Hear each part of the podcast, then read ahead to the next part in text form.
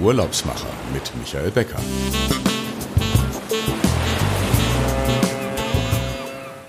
Herzlich willkommen, liebe Zuhörerinnen und Zuhörer, bei dem Reisepodcast Die Urlaubsmacher. Ich begrüße Sie zu unserer 76. Ausgabe.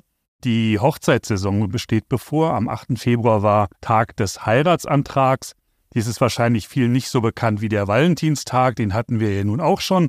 Also der Februar ist ein Vorbote zum Wonnemonat Mai, wenn die ganzen Hochzeiten starten und daher haben wir uns für heute eine Spezialistin für romantische und Honeymoon-Reisen eingeladen. Ursula Kriechbaumer von Mosaik Tourismus Consulting hat ein paar Reiseideen und Hotels mitgebracht, die perfekt sind für Hochzeitsreisen, aber auch wenn es nur für Verliebte ist. Herzlich willkommen, Ursula, und ich freue mich, dass du heute mit mir über Hideaways in Zielen sprichst, die man vielleicht nicht so ganz auf dem Plan hat, wenn man an Hochzeitsreisen denkt. Hallo, Ursula. Hallo, Michael. Vielen Dank für die Einladung. Ich bin gespannt, was heute auf uns zukommt. Auf was für Ideen wir da so alles noch kommen. Meine erste Frage einmal, wie bist du in diese Luxushotellerie gekommen? Was hat dich da so begeistert, dass du jetzt auch schon dabei bist? Längere Zeit. Ja, den Grundstein hatte ich mir mit meinem Studium im Tourismusmarketing gelegt. Und dann wollte ich natürlich neben der erlernten Theorie auch Praxis sammeln, war dann bei einer ersten Hotelrepräsentanz und durfte da das erste Mal die touristische Luft schnuppern und war tatsächlich so angetan von dieser schönen Atmosphäre, die in unserer Branche herrscht und gekoppelt mit der Aufgabe, ja, Luxushotels, Boutiquebereich repräsentieren zu dürfen, hat mich gefesselt und da bin ich dann im Prinzip hängen geblieben. Also auch ein Beruf mit Leidenschaft für dich geworden. Auf jeden Fall, so ist es. Ich ja. würde die Industrie nicht mehr tauschen wollen. Industrie hört sich ja schon immer so ein bisschen technisch an, aber du hast ja gesagt, auch wie sich alle so zusammen in unserer Branche zusammenfinden und gemeinsam dafür sorgen, dass Urlaub schön wird, das ist schon, glaube ich, sehr einzigartig gegenüber anderen Branchen auch. Ja, auf jeden Fall. Und wenn du das so als dazugekommene im Grunde übers Studium sagst, dann ist das besonders interessant, denn das ist ja das, was wir auch den Zuhörern und Zuhörerinnen so beibringen wollen oder, oder näher bringen wollen, ist, dass hier wirklich einer für den anderen einsteht. So ist es, da kann ich dir nur zustimmen. also ähm, dann lass uns mal heute starten. Die Hochzeitssaison, wie ich sagte, die steht so kurz vor der Tür. Alle sind dabei, sich zu informieren. Du hast drei Ziele, die wir uns so mal vornehmen wollen, die für Hochzeitsreisen geeignet sind. Und wir haben Nahziele, wir haben ein Fernziel. Alles macht so den Charme aus. Und vorweg möchte ich mal von dir hören, was ist so eigentlich aus deiner Sicht so der Trend im Moment für Honeymoon-Reisen? Ja, was ich mitgekriegt habe, eigentlich so seit den letzten ein, zwei Jahren, ist, dass es einen Trend hin zu den Minimoons gibt. Das heißt, dass frisch Verheiratete oft relativ kurz, nachdem sie die Ehe geschlossen haben, erstmal in ein näher gelegenes Ziel verreisen, oftmals dann natürlich in Europa gelegen, sich einfach drei, vier, fünf Tage Auszeit nehmen und dann aber nochmal mit bisschen mehr Planung und weiter geplant eine Fernreise im Blick haben, wo es dann ja wirklich über die ganze weite Welt verteilt gibt und man damit dann noch, ich nenne es jetzt mal die richtige Hochzeitsreise sozusagen nachholt. Wir wollen ja auch darüber sprechen, das zum einen eine Hochzeitsreise im so im klassischen zu machen. Man heiratet hier in Deutschland oder in seinem Heimatland und geht dann auf Reisen. Aber es gibt ja auch die Varianten, ich heirate mit meiner Familie an einem schönen Ort in Europa oder anderswo in der Welt. Wir kennen das von den Malediven, da ist das ja so, so ein Trend gewesen oder vielleicht auch immer noch. Wie sieht es heute aus? Was sind so für dich irgendwie so die Kurzziele?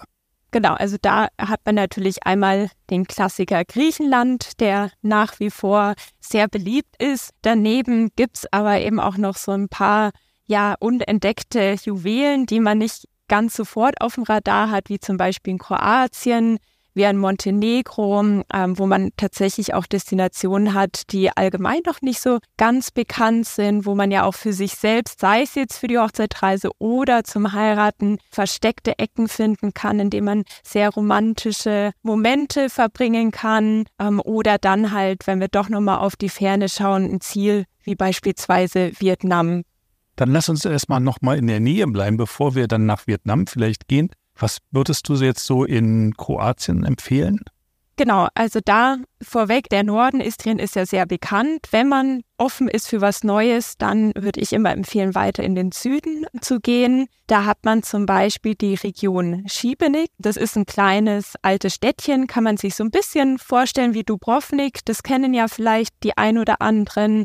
Das heißt, von der Stadt her hat man hier eine überschaubare Größe mit kleinen Gässchen mit schönen Boutiquen, einem Michelin-Restaurant, auch sehr historisch, ähm, wenn man daran interessiert ist und kann sich da eben einmal ja schön die Zeit ähm, vertreiben. Oder wenn man diesen Naturaspekt auch gerne mit dabei hat, ist es ein sehr prädestiniertes Ziel dafür, um zum Beispiel ganz romantische Bootsfahrten zu unternehmen zu diesen Hunderten von vorgelagerten Inselchen des Kornati Nationalparks. Da kennen die Skipper auch tolle Flecken, wo dann tatsächlich kein anderes Boot ist und man ganz für sich sein kann, in Ruhe schwimmen, ein romantisches Picknick auf dem Boot machen kann. Was vielleicht dann auch wieder ein bisschen bekannter ist, sind die Krieger Wasserfälle. Das ist auch die Region, wo zum Beispiel die Winnetou-Filme gedreht worden sind. Und gerade wenn man auch ein bisschen aktiv sein möchte im Urlaub, ist es super, um ja leichte Wanderungen zu machen, mit dem Mountainbike unterwegs zu sein. Kann man also so oder so steuern, wie man denn möchte. Das wäre Kroatien und Hotelunterbringung vielleicht nochmal. Was sind so die Möglichkeiten? Genau, also dadurch, dass Schiebenick noch nicht so touristisch auf dem Radar ist, gibt es da auch eher weniger Hotelmöglichkeiten, gerade wenn wir in dem hochpreisigen Segment unterwegs sind. Eine Option wäre zum Beispiel das D-Resort Schiebenick. Das liegt ähm, an dem Mandalin Yachthafen. Das ist ein überschaubarer Yachthafen. Das Hotel liegt wie auf so einer Art kleinen Halbinsel. Und mit das Schöne ist wirklich, dass man zum einen diesen Blick auf die Stadt Schiebenick haben kann oder den Blick raus auf die Bucht, aufs Meer, aufs Grüne. Das heißt, je nachdem auch hier was einem lieber ist, kann das schön gesteuert werden. Ist, wie gesagt, ein schönes Ziel für die kleine Hochzeitsreise mit den eben genannten Aktivitäten. Aber wenn es jetzt darum gehen soll, dass man vor Ort heiraten wollte, wäre das ein guter Ort, zum Beispiel auf der Dachterrasse, beziehungsweise ich muss eher sagen, es ist das Dach des Hotels, auf das man hochlaufen kann, ähm, auf dem auch eine Rooftop-Terrasse ist, was natürlich hier eine ja, 1A-Location wäre. Von dort sieht man dann auch den Sonnenuntergang wunderschön oder Pool unten in unserem Yachtrestaurant. Also dort hat man tatsächlich viele verschiedene Möglichkeiten, die Hochzeitsgesellschaft dann auch unterzubringen.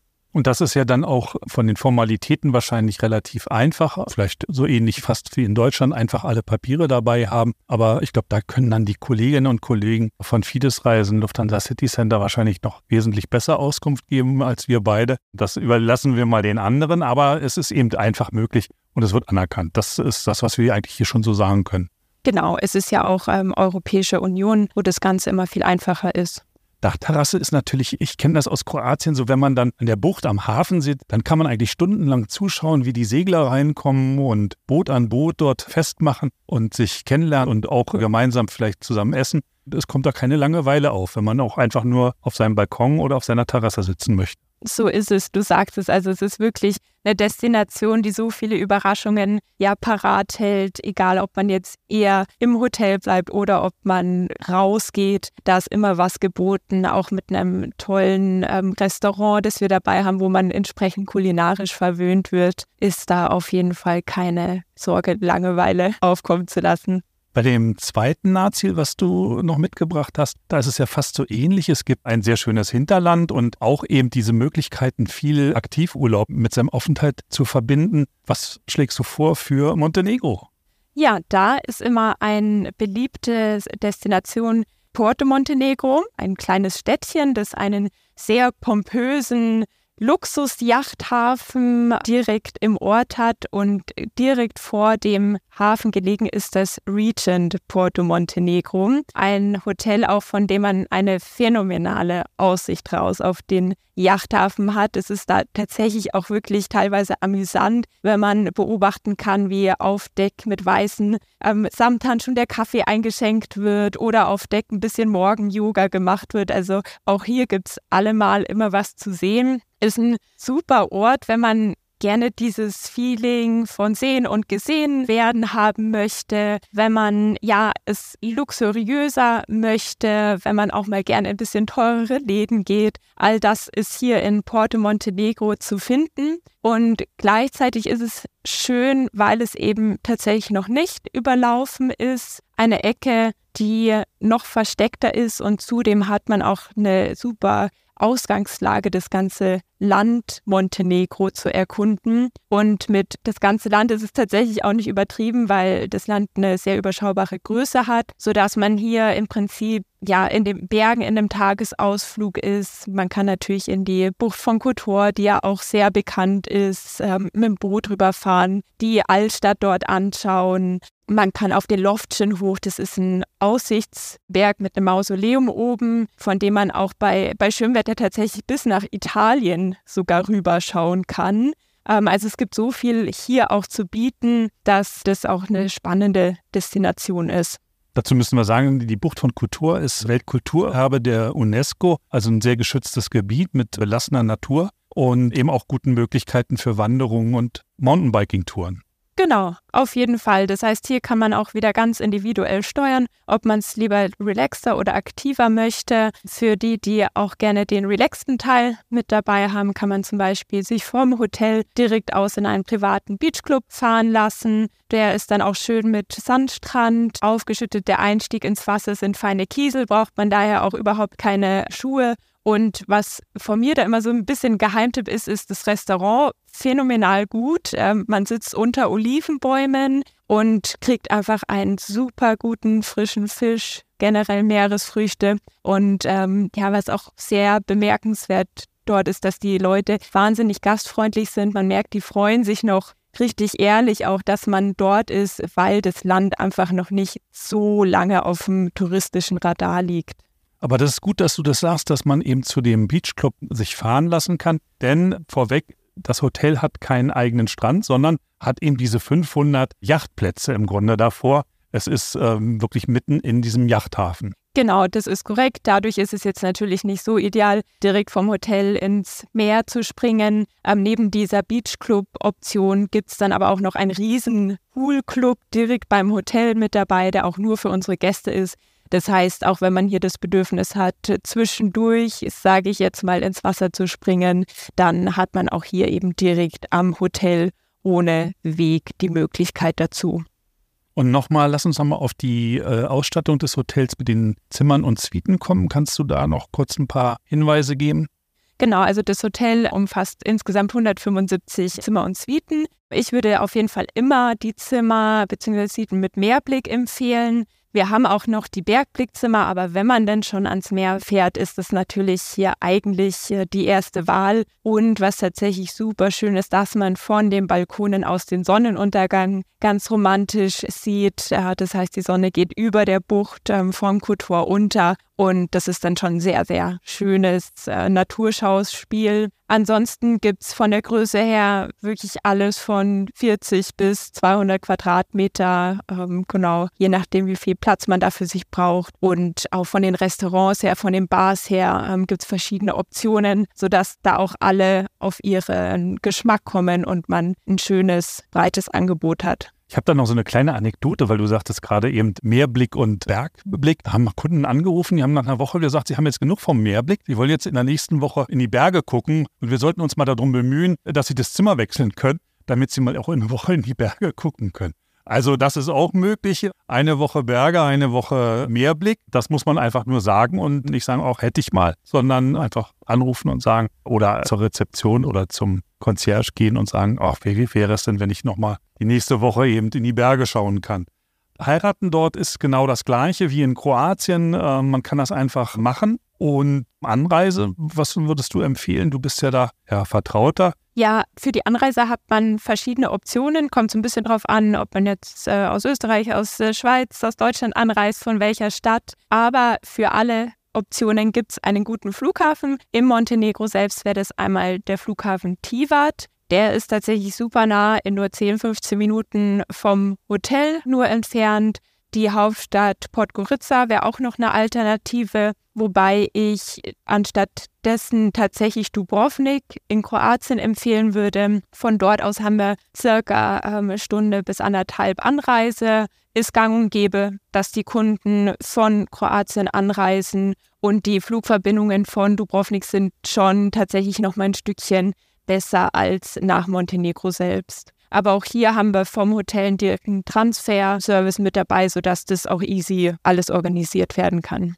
Ich glaube, dann ist es jetzt Zeit, in die Ferne zu schweifen. Genau, nur noch eine Sache. Ah, du, ja. du hast ja? mich genau auch noch mal gerade drauf gebracht. Und zwar wollen wir unseren Zuhörerinnen und Zuhörern ja nicht vorenthalten, dass es in der Buch von Kotor auch die Lady of the Rocks gibt. Ähm, das ist eine sehr süße, alte, kleine Seefahrerkirche, die tatsächlich richtig oft auch zum Heiraten selbst äh, genutzt wird. Ähm, das heißt, es ist möglich, kann organisiert werden. Man fährt mit dem Bötchen hin. Es ist ja eine wirklich sehr, sehr überschaubare Insel, aber dann mit Sektempfang dort. Äh, der Fahrer trinkt dann auch immer sehr gerne mit und stößt mit dem Brautpaar an. Das ist eine sehr schöne ja, Location, die man immer im Kopf behalten kann, mit Blick auf Perast, auch ein ganz niedliches Altstädtchen direkt an der Küste gelegen.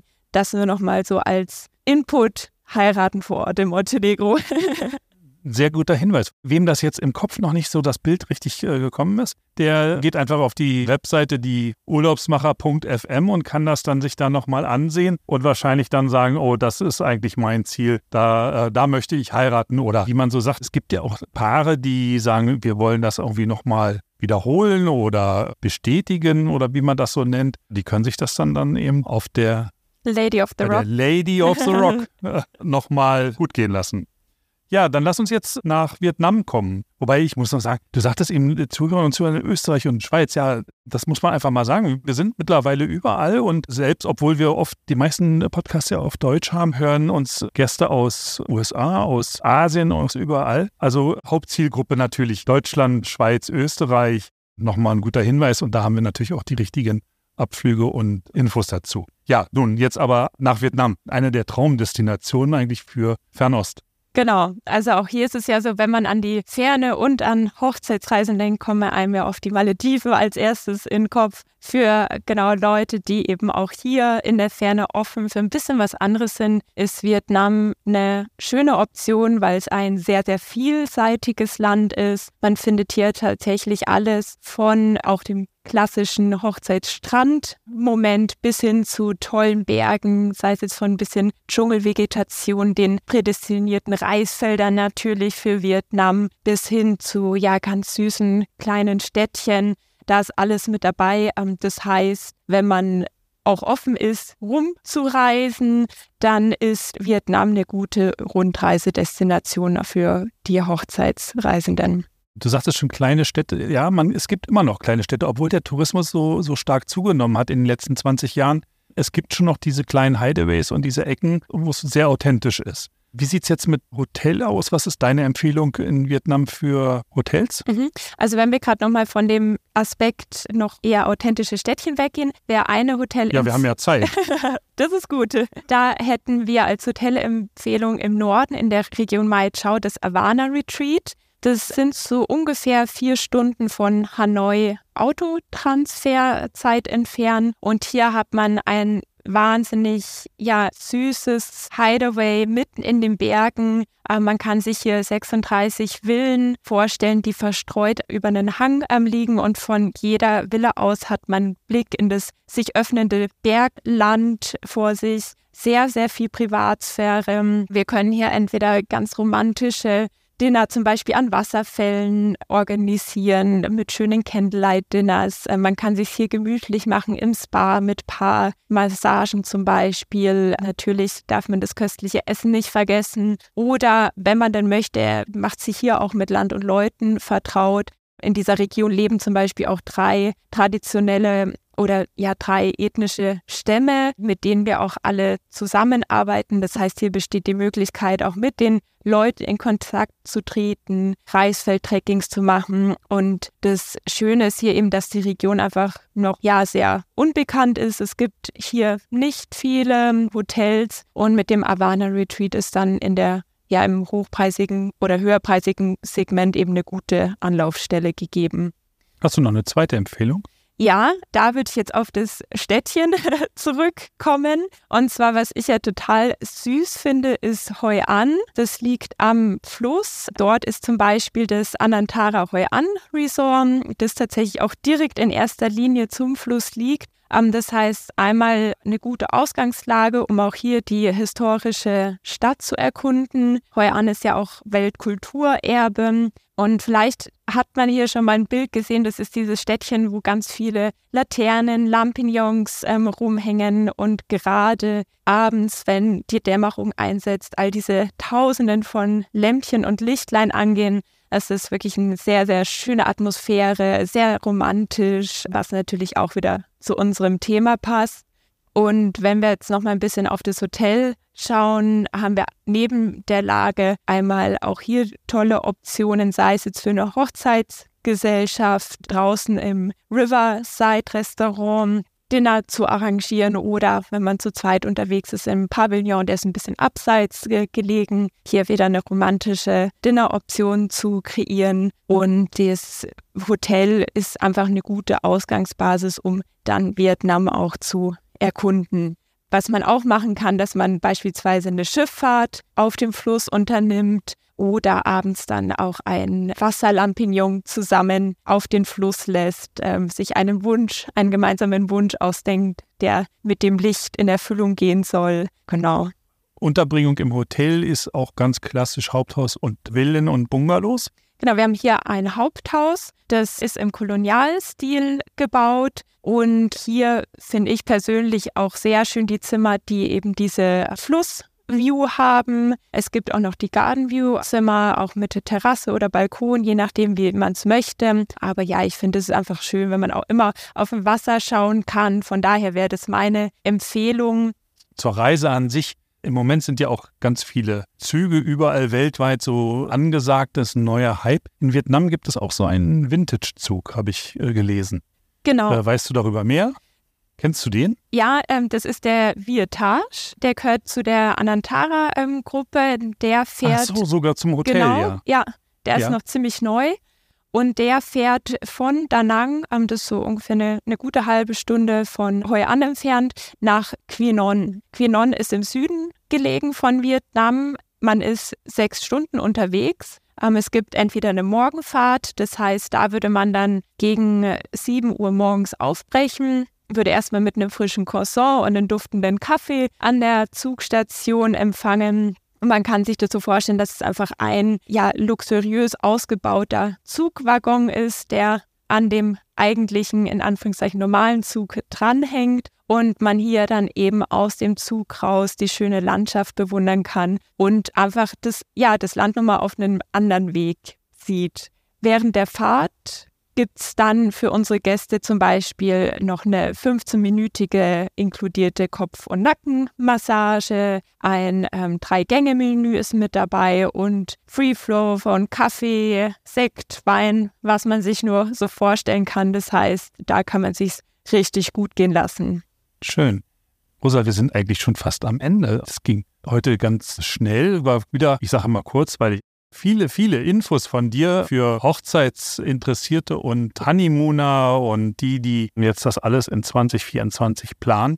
Heiraten in Vietnam selber, das ist ein bisschen schwieriger. Ähm, das sollte man vielleicht dann doch vielleicht zu Hause machen. Ja, genau, ähm, weil es ja so, dass man in Vietnam leben muss, wenn man dort heiraten möchte. Von daher würde ich das tatsächlich schon eher für die Hochzeitsreise empfehlen. Und man könnte ja dann zum Beispiel noch am Strand in den Quinon-Villas die Reise abschließen, die, die Beach Relaxation noch mitnehmen. Und ähm, genau, so hätte man dann trotzdem, auch wenn man vor Ort nicht heiraten kann, eine spannende Vietnam-Hochzeitserfahrung. Ja, ich denke auch, Vietnam ohne Beach, das ist äh, nur eine halbe Reise. Ja, so ist es. Ähm, du weißt sicherlich auch, dass, wir, dass ich immer so die Abschlussfrage stelle.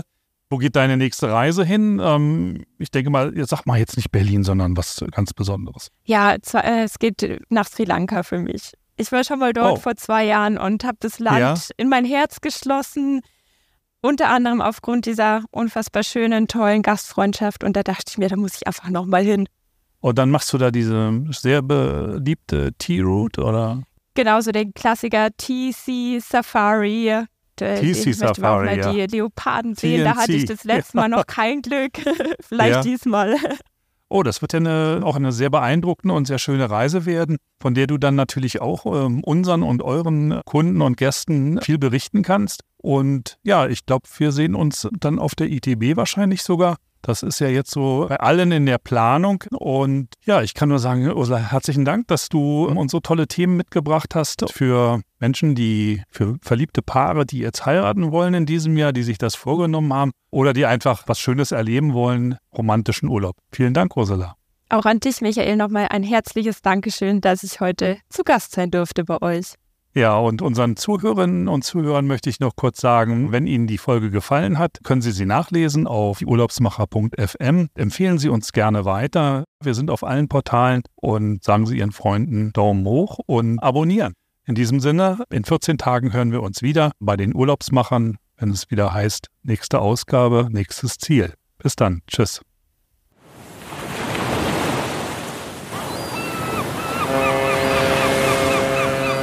Die Urlaubsmacher mit Michael Becker.